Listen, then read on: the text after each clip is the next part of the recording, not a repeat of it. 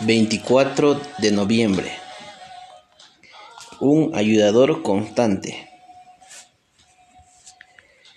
Después de que una lesión en la médula espinal lo dejó paralítico, Martín decidió volver a la escuela para conseguir su maestría.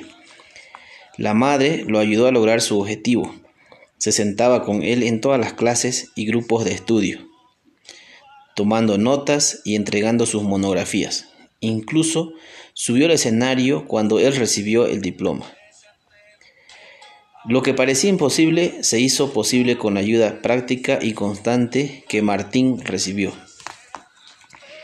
Jesús sabía que sus seguidores necesitarían una ayuda similar después de que Él dejara este mundo. Al hablarles de su ausencia inminente, también les aseguró que tendrían una nueva clase de vínculo con Dios mediante el Espíritu Santo, el cual sería un ayudador minuto a minuto, un maestro y un guía que no solo viviría con ellos, sino también en ellos. Juan 4, 17, 26.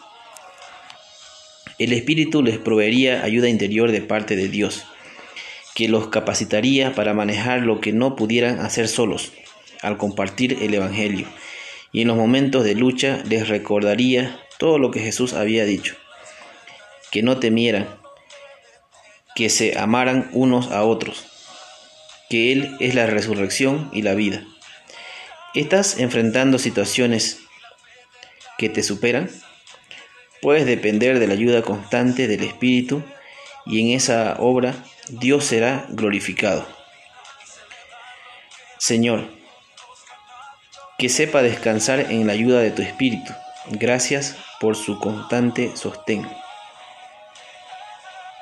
Que tengas un bendecido día y recuerda, cuando se trata de una cuestión del Espíritu Todopoderoso de Dios, nunca digas no puedo